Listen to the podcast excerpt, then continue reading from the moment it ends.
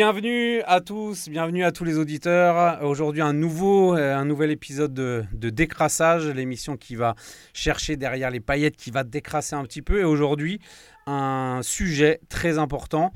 Faut-il boycotter la Coupe du Monde au Qatar? Alors avec nous pour en, discuter, on est trois, enfin on est quatre du coup en, me comptant. Euh, on a euh, Protin qui est, euh, qui est avec nous et qui est notre, Bible du sport. On a Joël qui est aumônier accrédité à, Rio et, puis plus récemment à, à, Tokyo. Et puis on a un invité particulier qui est Charles Compagnon qui est élu municipal de l'opposition à la ville de Rennes, directeur commercial et supporter du Stade Rennais. On va commencer par une question toute simple. Joël, est-ce que il faut euh, boycotter? Est-ce que tu vas boycotter la Coupe du Monde au Qatar? Alors, je pense que la question pour moi, elle se posera pas comme ça. Je sais pas si ça va être un boycott, mais ça va plutôt être un désintérêt. Euh, vu la période à laquelle ça sera, j'aurais sûrement d'autres chats à fouetter. Je botte un peu en touche au début, tu vois. Ah oui, carrément, d'accord. Le supporter euh, en toi est, complètement étouffé et éteint. Ouais, ouais, je laisse les autres se, se positionner pour l'instant, mais c'est vrai que euh, je veux pas faire une réponse de Normand vu que je le suis pas, mais peut-être bien que oui, peut-être bien que non. Quoi. Je, je, pense qu'il y aura des avis beaucoup plus tranchés autour de, de la table. J'attends qu'ils me convainquent euh, euh, maintenant. On sent, on sent les racines euh, bretonnes et puis le petit pic, le petit pic anti-normand, merci. Protin, est-ce que tu vas boycotter cette, cette Coupe du Monde? Bien sûr que je vais la boycotter. je, je pense que depuis à peu près cinq ans, je suis assez sensible à, tout ce qui concerne le volet politique, la manière dont ça évolue, et notamment son lien avec le sport. Et, il y a de plus en plus de choses qui me déplaisent, notamment cette organisation de la Coupe du Monde au Qatar. Donc, euh, je vais boycotter ça avec grand plaisir. Ok, et euh, Charles, donc euh, notre invité, est-ce que, est -ce que tu vas toi, toi-même boycotter cette Coupe du Monde? Bonjour, alors moi, je suis, euh, je suis d'origine normande, donc j'aurais dit peut-être euh, oui, peut-être non, mais comme ça fait déjà euh, plus de 35 ans que je suis à Rennes, maintenant je suis breton, donc je vais faire une réponse de têtu. Et je dirais pour la première fois de ma vie, assurément oui, je vais boycotter cette Coupe du Monde. On a, on a deux, deux, noms clairs. On a un peut-être que oui, peut-être que non. moi, je ne la, boycotterai Ah, là, dur à dire, je ne la boycotterai pas. mais du coup, on va, on va discuter, on va en discuter et puis on va, on va parler de tout ça ensemble. C'est un sujet euh, qui est, vraiment très très euh, polémique. Il y a énormément de, chiffres qui sont sortis ces derniers temps. Moi, j'aimerais bien juste recontextualiser un petit peu euh, ce, ce, cette décision et, et comment ça s'est passé. D'abord, la compétition, elle va avoir lieu du 21 novembre au 18 décembre 2022. C'est déjà il y a 12 ans que la décision a été prise et que le Qatar a été euh, euh, choisi pour, euh, pour cette Coupe du Monde, en même temps que, que la Russie en, 2018. Je rappelle juste les candidatures qui, a, qui avaient en même temps que le Qatar, ça permet aussi de se rendre compte de... De, des polémiques autour de, de, ce choix. Il y avait l'Australie, il y avait la Corée du Sud, il y avait les USA, il y avait le Japon, l'Angleterre, il y avait le combiné Espagne-Portugal ou euh, l'autre qui était Belgique-Pays-Bas. Donc globalement, euh, Australie excepté, des, pays quand même qui ont une culture du, football euh, assez forte. on a encore une enquête de, corruption sur, sur, les choix, sur ce choix du Qatar qui a été engagé par la France, qui est toujours en cours. Bon là aussi, je... Enfin, c'est un peu une vaste blague. On est 12 ans après, euh, la Coupe du Monde va avoir lieu, mais il y a une enquête, euh, il y a une enquête en cours. Je rappelle juste le, le budget de la compétition 200 milliards de dollars. Je ne sais pas si on, on est capable de, de, de, de, s'imaginer ce que ça représente. Euh, et euh, au niveau des, du nombre de touristes espérés, ils espèrent 1,2 million euh, de touristes qui représentent la moitié de la population locale. Donc c'est juste des, des, chiffres et on pourrait en sortir encore d'autres qui, sont, énormes et qui permettent de, saisir un petit peu et de comprendre ce, qui se, ce qui se passe et quels sont les, les enjeux. avant d'aller plus loin, j'aimerais bien laisser euh, la place à, Protin euh, pour sa chronique Wikipro qui va nous parler de la politique et du sport et de ces liens un petit peu euh, polémiques parfois. Merci Jérémy. Alors je vais donc évoquer le volet historique de la relation un peu tumultueuse entre la politique et le sport. Donc lorsque Pierre de Coubertin eut l'idée de fonder les Jeux olympiques modernes en 1894, il inscrivit dans la charte olympique l'union des peuples, peuples pardon, au travers du sport en interdisant une intervention des États. Donc ce vœu formulé par le baron de Coubertin sera rapidement mis à mal puisqu'il demande le transfert du siège du Comité international olympique, le CIO, de Paris à Lausanne en Suisse en 1915 afin qu'il n'y ait pas d'instrumentalisation du CIO dans le conflit franco-allemand. De ce fait, nous pouvons considérer que le sport est devenu politique car il devient un moyen de contrôle de la population et de propagande politique ou idéologique car les manifestations sportives sont porteuses d'enjeux politiques ou idéologiques. La Coupe du Monde 1934 organisée en Italie, les Jeux olympiques euh, de Berlin en 1936 et la Coupe du Monde 1978 organisée en Argentine sont de très bons exemples puisque, respectivement, les succès des trois nations citées, donc plus tôt, ont permis à Benito Mussolini, Adolf Hitler et Jorge Bidela, les dirigeants respectifs de ces pays-là, de surfer sur une vague leur permettant de voir leur image publique renforcée dans leur pays. Le, sport permet donc d'améliorer l'image d'un État auprès de l'opinion publique internationale. La charte olympique stipule également que les athlètes ne sont pas censés exprimer une opinion politique, chose qui est également mise à mal. Nous pouvons penser au point ganté de noir de Tommy Smith et John Carlos, les athlètes américains sur le podium lors des Jeux olympiques de Mexico en 1968 pour protester contre les violences faites contre les Afro-Américains. Je voudrais ajouter aussi qu'il faut également mentionner euh, la posture digne du grand oublié de ce podium-là, l'Australien Peter Norman, qui paya le port du badge de soutien euh, à cette cause au prix fort lorsqu'il rentra en Australie, où il fut rejeté par l'ensemble de ses compatriotes, politiciens inclus. L'arène sportive ne suffit donc plus à exprimer les dons physiques attribué aux athlètes, il s'agit pour les athlètes de montrer que la conscience politique existe chez eux.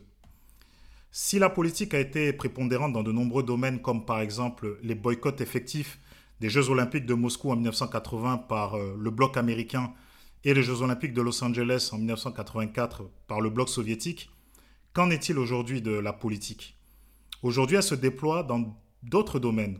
En effet, la mondialisation du CIO et de la FIFA fait qu'aujourd'hui les présidents de ces institutions sont considérés de la même manière qu'un chef d'État et cette mondialisation permet désormais aux États de se pourvoir en athlètes étrangers au travers de naturalisation massive. En conclusion, nous sommes en droit de nous demander si la tendance affichant une place de plus en plus grande de la politique dans le sport sera amenée à se stabiliser ou à s'amoindrir afin de laisser une place plus conséquente au sport lui-même.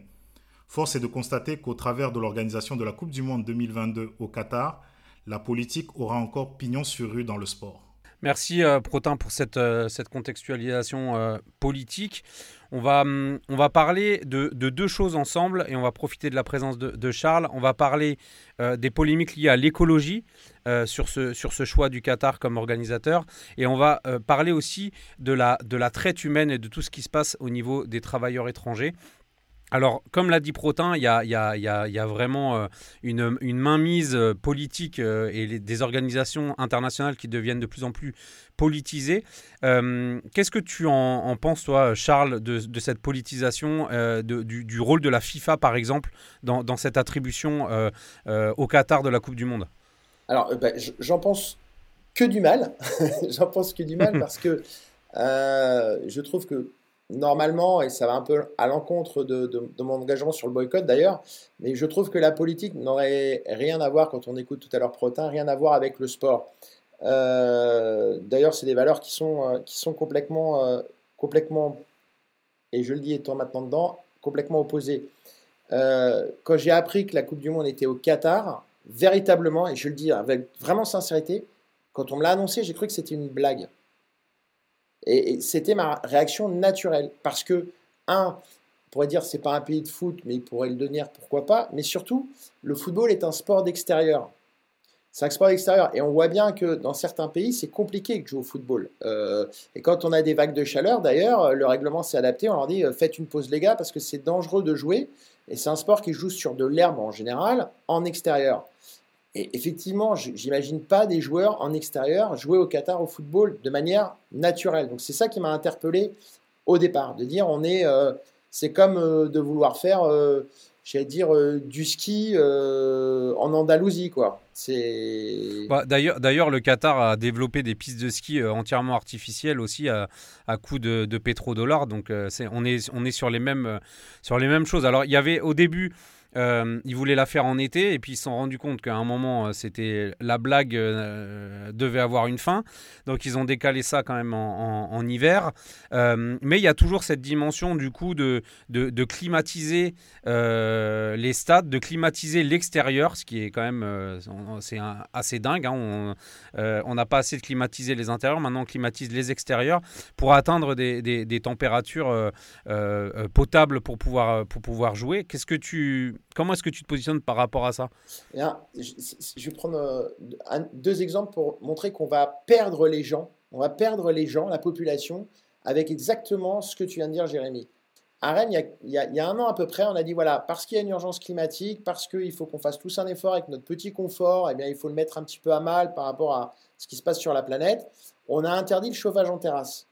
Et nous, à Rennes, on a une espèce de sport national qui est euh, le petit café, le petit verre en terrasse. C'est un sport national, enfin un sport régional, je dois dire, à Rennes. Bon. Eh bien, voilà, le lever de coude en terrasse, même en hiver, sous le petit chauffage, etc. On a dit maintenant, on arrête ça. Donc, d'un côté, on a des, des Rennaises et des Rennais à qui on a dit mais faites un effort, arrêtez d'être égoïste, adaptez-vous au climat. Quand il fait froid, rentrez. Quand il fait beau, sortez.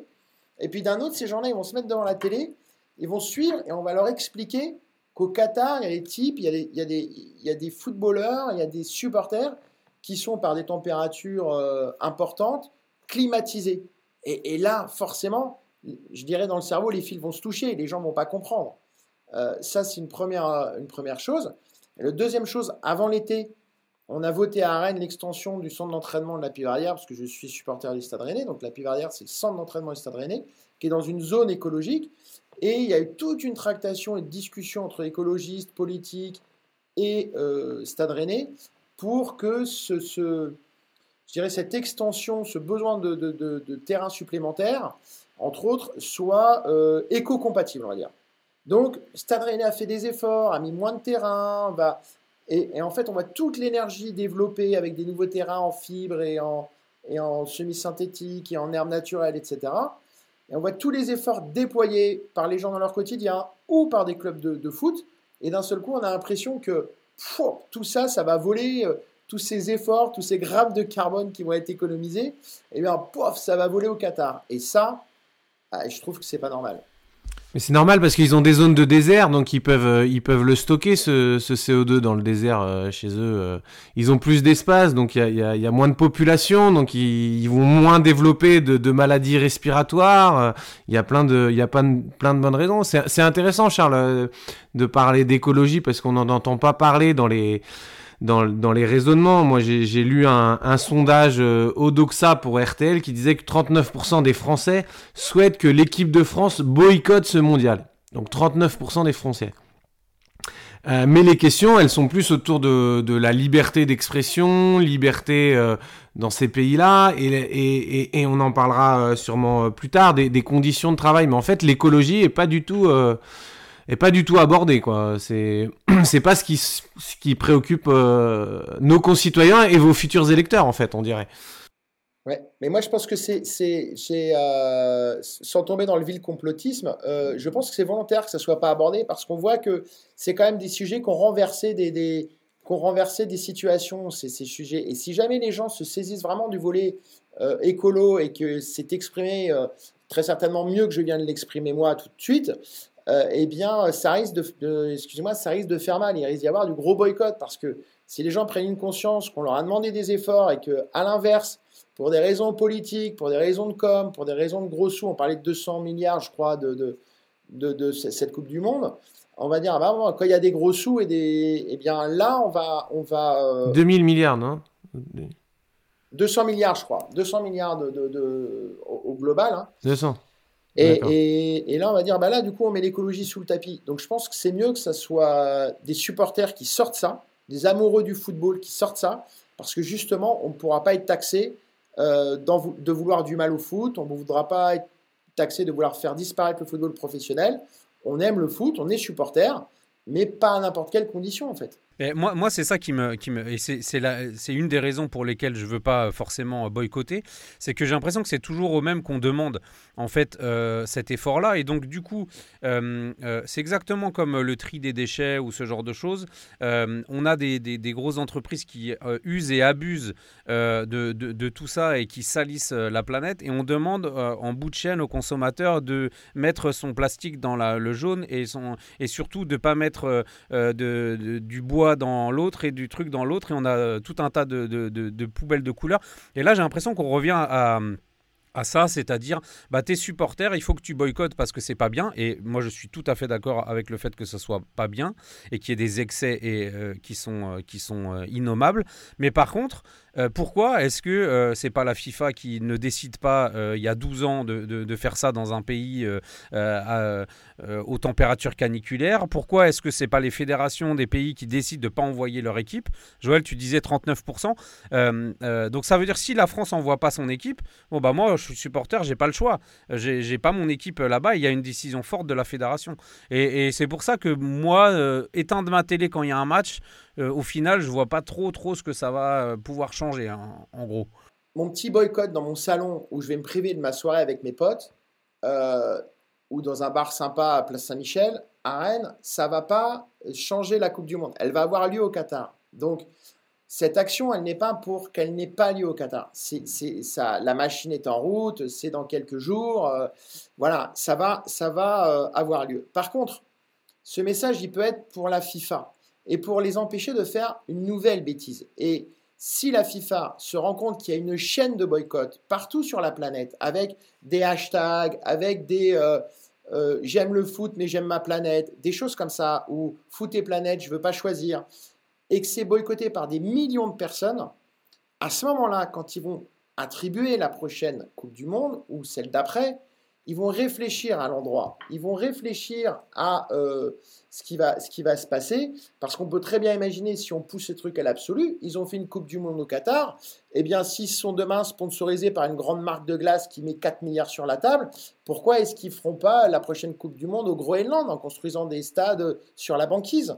Donc, la, le football ne doit pas impacter, entre guillemets, la planète de manière euh, irrationnelle. Et je pense que c'est pour ce qui se passera demain, parce que les annonceurs, eux, euh, je ne vais pas citer de marque, mais les grandes les, boissons gazeuses et autres, euh, barres chocolatées, quand elles vont voir que finalement leur pub elle va être vue par peut-être deux fois moins, trois fois moins, quatre fois moins, et peut-être j'espère dix fois moins de personnes, eh ben, elles auront trop payé et puis elles vont être exigeantes vis-à-vis de la FIFA. Et je trouve que là, c'est le côté vertueux. Comme tu disais tout à l'heure, oui, on fait notre petit tri ménager, mais on a ce pouvoir individuel, si on fait communion tous ensemble, à influencer les grands pour dire, bah non, vous voyez, ça va pas marcher parce que nous, on est responsables. Bon, moi, du coup, je vais éteindre la télé pendant les pubs. Et puis je rallumerai après. Alors, j'aimerais bien qu'on parle aussi de, de, la traite humaine, euh, parce qu'il y a tu en, tu en auras pendant tout le match. on est, on est, saturé de pub. C'est ça, c'est vrai, c'est vrai. Je, je, je, me souviens. Il y, aura les pauses fraîcheurs. Ils vont mettre des pauses fraîcheurs. je, me souviens juste euh, une petite anecdote, mais en, Italie, c'était il y a de, de, nombreuses années, mais j'étais dans ma famille en Italie et en fait, à chaque fois que le ballon sortait du, du terrain, il, il balançait une pub le temps de jouer la touche. C'était mais invivable comme, euh, comme, comme match télévisé. Euh, ouais, j'aimerais bien qu'on parle de la traite humaine parce que euh, parce qu'on parle d'écologie et de la planète à long terme. Là, euh, la traite humaine, c'est à très court terme et pour les pauvres familles de, de, ces travailleurs migrants, c'est vraiment une catastrophe. Donc alors il y a des chiffres qui sont sortis, évidemment, c'est un petit peu les chiffres selon les manifestants et selon la police. Il y a The Guardian qui a, on, a pris un chiffre qui, c'était 6500 travailleurs morts depuis, euh, depuis 2010. Donc évidemment, le Qatar a contesté. Alors j'ose à peine lire le chiffre qu'eux ont relevé officiellement. C'est 37. Euh, donc euh, entre 6500 et 37, je pense que voilà, on est vraiment sur... sur, sur un mode manifestant police. Il y a quand même l'Organisation internationale du travail qui parle d'une cinquantaine de morts juste en 2021. Donc ça veut dire que depuis 2010, il y, a dû en, avoir un paquet. Ce qui gêne énormément, c'est que c'est souvent des immigrés d'Inde, du Pakistan, du Bangladesh, du Népal, du Sri Lanka. c'est des gens qui sont déracinés, à qui on supprime les passeports, qu'on emploie dans des, dans des conditions détestables. c'est vraiment un, sujet aussi de, de, discussion qui, moi, en tout cas, a encore plus d'écho que l'écologie euh, euh, dans mon cœur, en tout cas. J'ai une petite explication un peu morbide, je crois, pour m'être un peu renseigné euh, de ça, que le Qatar, en fait, le, le, travailleur philippin qui, qui, meurt dans la nuit de déshydratation parce qu'il a été exploité toute la journée dans des conditions impossibles, si le décès, alors c'est une précision un peu morbide, mais si le décès est constaté dans la nuit, j'ai lu ça aussi. en mm. fait, c'est pas compté dans les décès officiels de, du, travail. C'est conditions naturelles. C'est conditions naturelles. Bon, sauf mm. qu'en fait, il Amnesty International, parce que les, chiffres du Guardian en fait sont déjà ceux d'Amnesty International. Donc, la, source première des 6500, c'est Amnesty, je crois, de mémoire, et euh, eux, ils ont compté tout, toutes les personnes qui sont décédées euh, dans, la construction. Donc, et quand bien même ça serait et quand bien même ça serait pas 6500, mais ça serait 4000. Et quand bien même ça serait 3000, que ça serait euh, affolant. Et en fait, j'ai l'impression, euh, et tu as tout à fait raison, Jérémy, l'écologie, c'était le thème premier, mais quand je vais regarder le match, ce que je ne ferai pas, mais si je regardais les matchs, mais en conscience, j'aurais j'aurais 6500 croix devant mon écran de, télévision parce que euh, c'est des décès immédiats, c'est pas des décès à long terme, c'est pas des projections justement parce que la pollution tout ça. Non, c'est concrètement ce, cette Coupe du Monde s'est fait sur des cercueils. C'est aussi pour cette raison-là que j'ai pardon, j'ai décidé de, de, boycotter parce que personnellement, enfin, en mon âme et conscience, je ne peux pas considérer que la fête du football puisse se faire aux dépens de mémoires qui soient abîmées. C'est juste impossible. Et c'est la première fois depuis la Coupe du Monde 1978 en Argentine, dont j'ai parlé tout à l'heure, que qu'une coupe, du monde, se fera avec euh, l'écho de, victimes, en fait, liées soit à un régime politique, ce qui a été le cas en Argentine, ou bien liées à, des constructions de stades juste pour satisfaire... Euh, les envies du Qatar. Ce qu'on peut voir aussi, ce sont les conditions de travail. Hein. On, peut, on peut revenir euh, dans Paris, à Paris 2024. On aura certainement ces problématiques. On a, on a, on a trouvé qu'il y avait des, contrats de travail qui n'étaient pas faits euh, en, bonne et, en due forme. Donc on va falloir qu'on balaye devant notre euh, propre porte.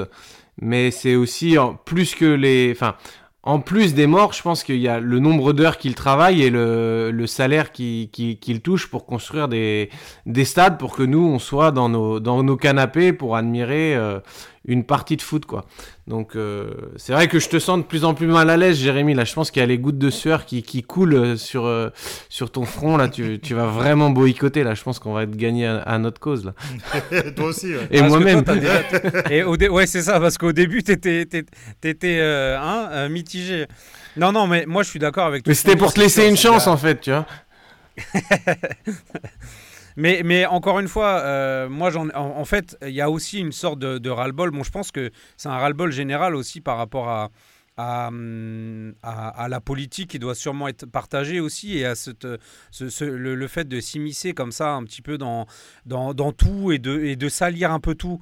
Et donc du coup, euh, bah, on a un sport avec des, avec des valeurs, avec des, avec des belles choses, avec euh, des émotions euh, qu'on peut vivre, avec le soutien d'un pays, avec des rencontres, avec tout un tas de choses. Et ce truc-là, au final, c'est encore sali par, par les mêmes. Euh, pour des affaires de gros sous, euh, parce que euh, bah, voilà, il y a, y a, 12 ans, il y a sûrement dû avoir des dessous de table pour, pour choisir le Qatar.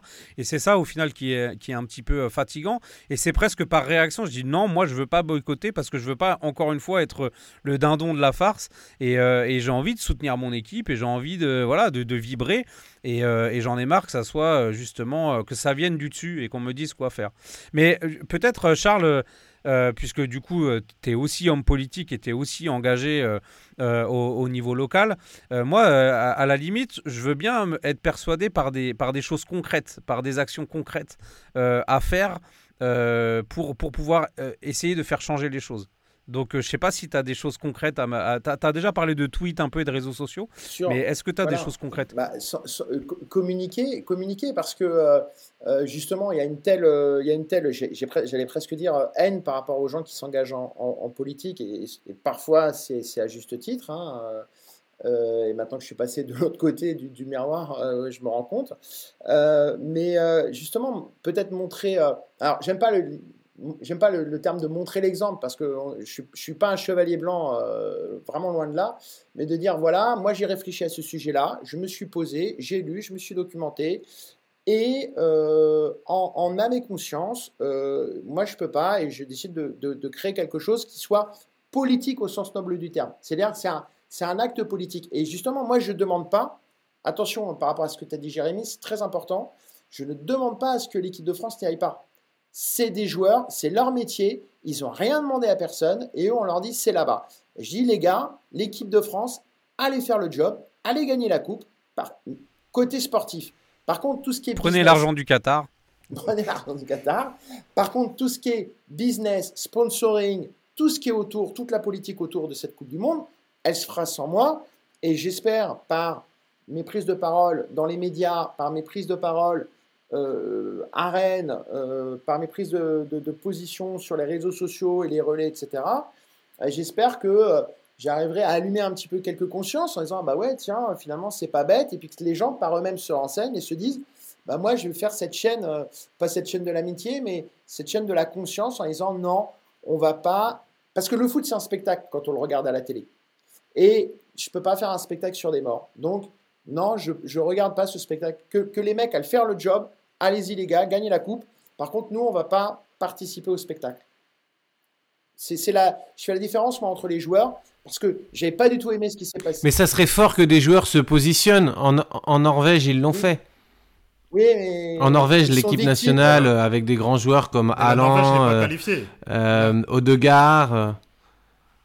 Mais la Norvège n'est pas qualifiée. Oui, ah, du coup, c'est peut-être plus facile quand on n'est pas qualifié, mais ils se, ils se sont, ils se sont exprimés. Au moins, ils se sont exprimés au dernier rassemblement, euh, enfin avant l'été, euh, quand euh, il y a eu le rassemblement de, de l'équipe de France, les journalistes ont, ont, commencé à poser la question à Didier Deschamps.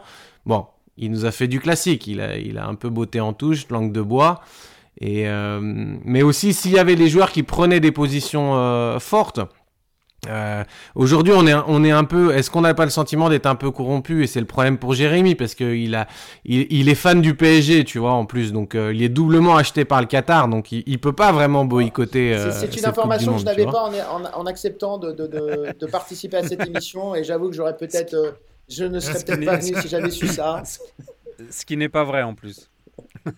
Mais c'est les joueurs, les joueurs. Vraiment, je fais la différence entre joueurs et, euh, et, nous qui sommes en bout de chaîne, euh, j'allais dire, les petites fourmis, toutes ces petites individualités comme ça, les, milliards d'individualités.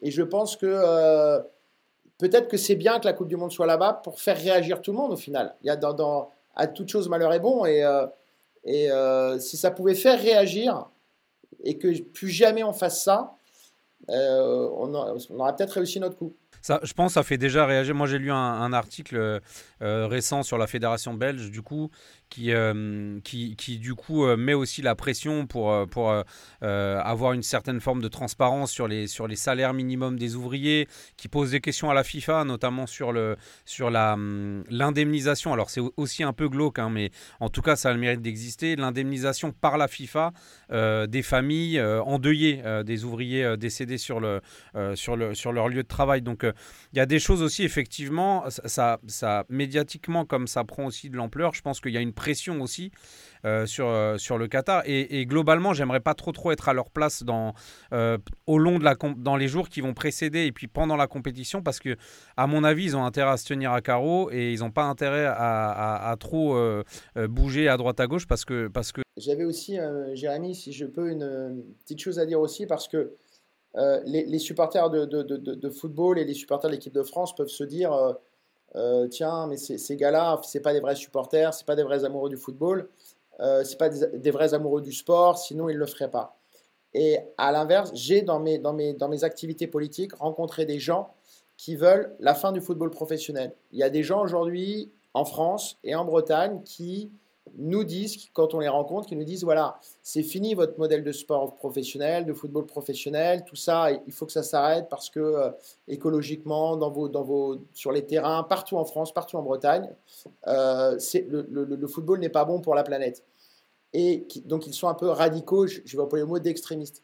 Et je pense que c'est bien que des gens qui aiment le foot et qui veulent aller voir du foot dans 10 ans, dans 20 ans, dans 30 ans, si Dieu me prête vie, eh bien, c'est bien que ce soit des amoureux du football et des supporters, des vrais supporters, comme je le suis ou comme on est autour de cette table, qui se saisissent du sujet, de ne pas le laisser à des gens qui boycotteraient pour des mauvaises raisons.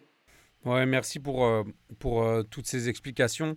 Euh, alors, comme, comme, comme tu le sais, comme vous le savez, on, aime bien terminer cette, cette émission en, en, prenant un petit peu de hauteur et en allant aussi sur, sur la spiritualité, sur la partie spirituelle, parce que c'est une composante aussi de nos vies et de la vie de tout un chacun. donc, je vais laisser le mot de la fin à Joël pour sa fameuse chronique Le Speed Dating et qui va prendre un petit peu de hauteur, justement. Alors, euh, oui, moi j'aimerais aussi euh, dire que euh, tout ça, il faut que ça nous serve pour balayer devant notre propre porte. On peut regarder la, poutre qui est dans l'œil du voisin, mais il faut regarder la paille qui est, dans la nôtre. quand on voit que. il faut que ça sensibilise, quand on voit des équipes qui prennent effectivement des avions pour faire un, un trajet qui peut se faire en train. alors, je sais que pour connaître un peu ce, pays, l'Italie, alors c'est sûrement une raison structurelle, mais beaucoup d'équipes de football professionnelles prennent le train plutôt que, plutôt que l'avion. Euh, et il y a eu certains scandales avec l'équipe, euh, ça soit l'équipe de France, l'équipe euh, l'équipe du PSG. Je pense que sur le côté écologique, le sport pourrait faire beaucoup mieux et il y a un mandat qui nous a été donné hein, de prendre soin de notre, de notre planète. Et ça, ça revient à tout le monde. Et nous, les chrétiens, on devrait être plus sensibles euh, à cela. Par rapport à, la question de, la violation des droits des travailleurs, moi, j'aimerais rappeler le, la dignité humaine qui est une valeur fondamentale pour le, christianisme, hein, cette euh, imago Dei qu'on a tous été créés à l'image de Dieu, on est tous euh, égaux en droit et qu'il y a des consignes qui sont données pour, les patrons, en fait, ceux qui sont en situation d'autorité, de faire ce qui est juste et honorable pour euh, ceux qui, les servent. Euh, et, ce principe qui est de faire aux autres ce qu'on voudrait qu'ils fassent pour nous. Et euh, ça serait bien que bah, les dirigeants se, regardent. C'est peut-être pas leur, philosophie, c'est peut-être pas leur lecture, les, évangiles, mais on peut que les, les encourager avec ces principes-là et, et, se préparer nous à faire mieux et à faire bouger les lignes aussi pour en vue de Paris 2024. Alors voilà ce que ce que je voudrais euh, dire, c'est que quand même il y a 68% des Français qui s'inquiètent en matière de droits de l'homme, euh, de ce qui va se passer au, Qatar. Donc euh, c'est peut-être rassurant, mais où sont où sont les, les, les le, tiers manquant? Mais je pense qu'il faut encourager des initiatives comme celle de, de Charles euh, pour faire réfléchir. Euh, c'est pas le football en lui-même, mais euh, j'aimerais aussi voir des, des sportifs qui sont capables de se positionner. On a eu des grands hommes, des héros de la foi comme Wilberforce, à une époque qui s'est positionné contre l'esclavagisme. Là, on est sous d'autres formes d'esclavagisme et, et, ces sportifs sont souvent instrumentalisés et donc c'est peut-être noble aussi de voir des équipes comme celle du de la Norvège, même si on peut minimiser le fait qu'ils soient pas qualifiés pour la Coupe du Monde. Mais nous avons le droit d'exiger de, ces sportifs qu'ils aient une conscience morale et qu'ils puissent s'exprimer. Alors peut-être ma prière, c'est de voir que euh, au milieu de cette Coupe du Monde, euh, des gens tels Simon Biles qui avaient réagi pendant les Jeux de Tokyo pour sensibiliser euh, à la santé mentale et au harcèlement sexuel, bah, puissent s'exprimer et saisir un podium devant des, milliers de, des millions de spectateurs pour dire stop à tout ça. Et je pense que là, avec cette Coupe du Monde, on va réellement toucher le fond et ça sera peut-être l'occasion de, de, se remettre en question et de faire mieux euh, pour, euh, pour les prochaines fois. Merci Joël pour ce mot de la fin. Euh, bon, bah, j'étais sceptique, j'ai presque été convaincu. Je vais me donner encore quelques jours de réflexion quand même. J'espère que ceux qui n'étaient pas euh, pour le boycott euh, ont, pu aussi bah, réfléchir aux arguments qui ont, été, donnés et à tout ce qu'on a partagé. on est des passionnés, donc on l'a partagé aussi, aussi avec le cœur. Euh, voilà, on a envie de, de, vous questionner et on se questionne en même temps que vous. Euh, on vous donne rendez-vous. Merci à Charles euh, d'avoir été avec nous. Merci. et puis on, on vous donne rendez-vous dans 15 jours pour un nouvel épisode avec encore plein de sujets à aborder. D'ici là, prenez soin de vous et merci de nous suivre.